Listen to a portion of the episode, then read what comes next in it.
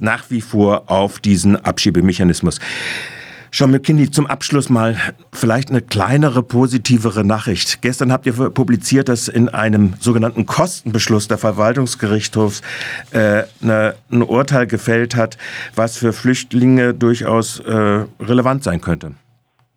Ja, genau. Und zwar geht es um die Frage der, des Anspruchs auf Fiktionsbescheinigung für Menschen, die aus der Ukraine geflüchtet sind. Ähm, und äh, es ist so, ähm, das dürfte ja den meisten oder allen bekannt sein, es gibt diesen vorübergehenden Schutzstatus für Menschen, die aus der Ukraine, die aus der Ukraine geflogen sind, äh, geflohen sind. Ähm, und ähm, gerade Menschen, die keine ukrainischen Staatsangehörige sind, hatten in den letzten Monaten ein großes Problem, ähm, weil äh, sie häufig abgewimmelt wurden ähm, an den Ämtern, weil es ähm, ihnen nicht erlaubt wurde oder ihnen gesagt wurde, es sei ihnen nicht erlaubt, äh, Anträge auf vorübergehenden Schutz ähm, zu stellen. Ähm, das ist aus unserer Sicht äh, eindeutig rechtswidrig. Ähm, und zwar deshalb, weil alle Personen, die am 24. Februar in der Ukraine äh, gelebt haben ähm, und jetzt nach Deutschland kommen, ähm, sich rechtmäßig in Deutschland auf, aufhalten, kein Visum erfordern. Und wenn ein, Mensch, wenn ein Mensch in dieser rechtlichen Situation einen Aufenthaltstitel beantragt, ähm, dann hat die Person ein, äh, eine, einen Anspruch auf eine Fiktionsbescheinigung. Das ist quasi eine Bescheinigung, die ausgestellt wird, während ein Antrag auf Aufenthaltserlaubnis bearbeitet wird.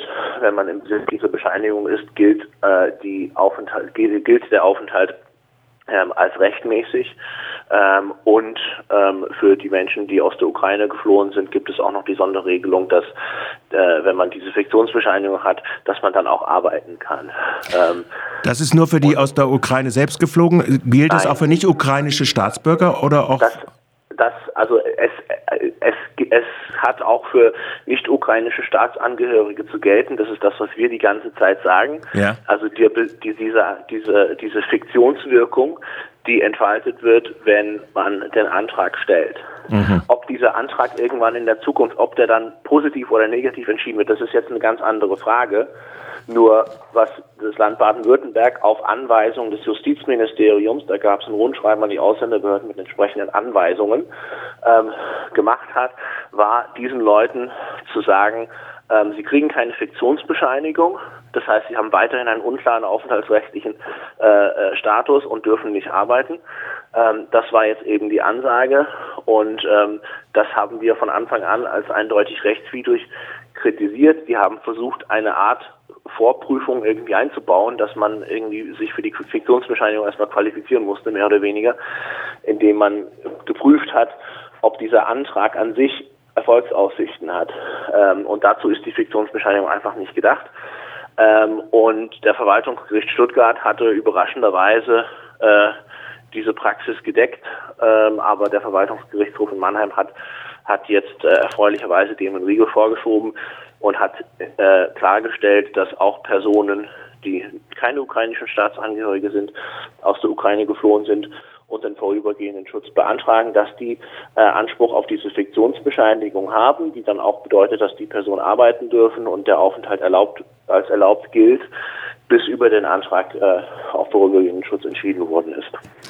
Das ist äh, zwar im Rahmen eines sogenannten Kostenbeschlusses erfolgt, aber trotzdem eine positive Nachricht und sollte sich äh, schnell rumsprechen unter allen, die äh, zum Zeitpunkt 24.02. in der Ukraine gewesen sind und dann aus ihr geflüchtet äh, flüchten mussten. Äh, Sean McConnelly, ich bedanke mich äh, ganz herzlich für die Zeit und äh, die Auskünfte in Bezug auf diese beiden Thematiken, die wir aus den letzten zwei Wochen zu berichten haben. Vielen Dank für das Gespräch. Gerne.